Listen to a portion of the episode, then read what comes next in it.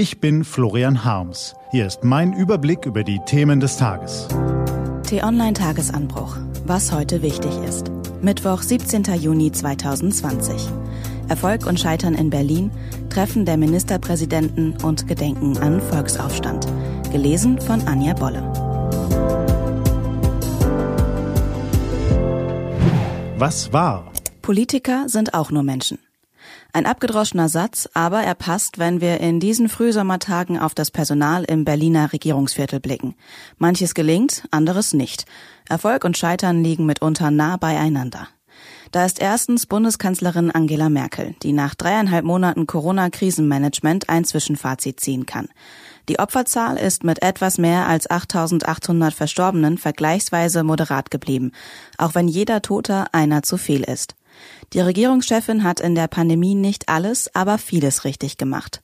Anders als in der Flüchtlingskrise 2015 hat Merkel früh transparent kommuniziert und den Bürgern ihren Kurs erklärt.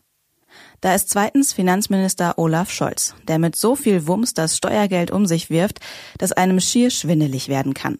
Auf das großspurig angekündigte Konjunkturpaket folgt nun die Rechnung.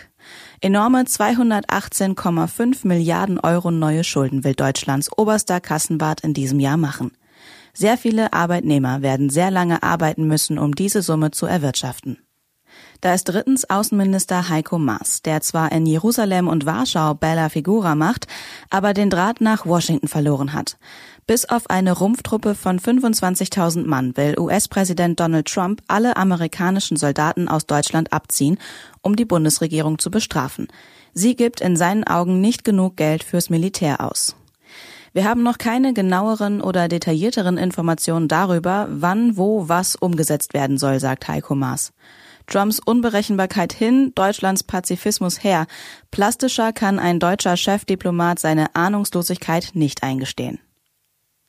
Da ist viertens Verkehrsminister Andreas Scheuer, der ebenso wie seine Vorgänger in vielen schönen Reden angekündigt hatte, endlich die Löcher im deutschen Mobilfunknetz zu schließen, aber die Einlösung des Versprechens Jahr um Jahr schuldig blieb.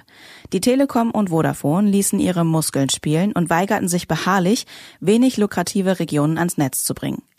Im Zuge der neuen deutschen Füllhornpolitik löst Herr Scheuer das Problem nun mit Steuergeld und lässt selbst Funkmasten an entlegenen Orten aufstellen. Der Steuerzahler übernimmt's. Und da ist fünftens und letztens Philipp Amthor, Nachwuchshoffnung der CDU, der sich von einem windigen Digitalunternehmen einspannen und lukrative Aktienoptionen spendieren ließ. Er war sich nicht zu schade, beim Wirtschaftsminister für die Firma zu lobbyieren, legt nun aber Wert auf die Feststellung, dass er nicht käuflich sei. Nun ja, wer die Recherche der Spiegelkollegen gelesen hat, dem drängt sich ein anderer Eindruck auf. Und nun macht er den Fehler, den so viele Affärenpolitiker machen. Sie gestehen ihr Vergehen nur scheibchenweise ein und trippeln unbeholfen dem Ausgang entgegen. Gestern Abend wurde bekannt, dass Herr Amthor seinen Platz in einem Bundestagsuntersuchungsausschuss räumt. Politiker sind auch nur Menschen. Deshalb sollten sie an menschlichen Maßstäben gemessen werden. Wer viel entscheiden muss, der macht auch mal Fehler. Bleiben sie im Rahmen der demokratischen Spielregeln, sind sie entschuld oder zumindest erklärbar.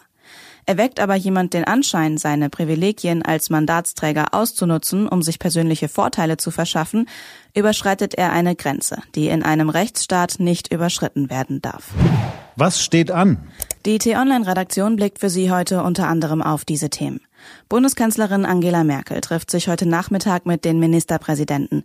Es geht um die Corona-Lage, die Energiewende, den Mobilfunknetzausbau, die künftigen Beziehungen zu Großbritannien und die Zusammenarbeit mit China. Bundesverkehrsminister Scheuer stellt sein Programm für die deutsche EU-Ratspräsidentschaft ab 1. Juli vor. Es geht um die Digitalisierung der Mobilität und klimafreundlichen Verkehr. Und Berlin gedenkt des Volksaufstands vom 17. Juni 1953 in der DDR. Vor 67 Jahren erhoben sich die Menschen gegen die Diktatur. Russische Panzer walzten den Protest nieder. Das war der T-Online-Tagesanbruch vom 17. Juni 2020, produziert vom Online-Radio- und Podcast-Anbieter Detektor FM.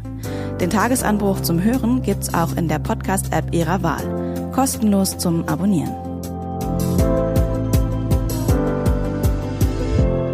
Ich wünsche Ihnen einen frohen Tag. Ihr Florian Harms.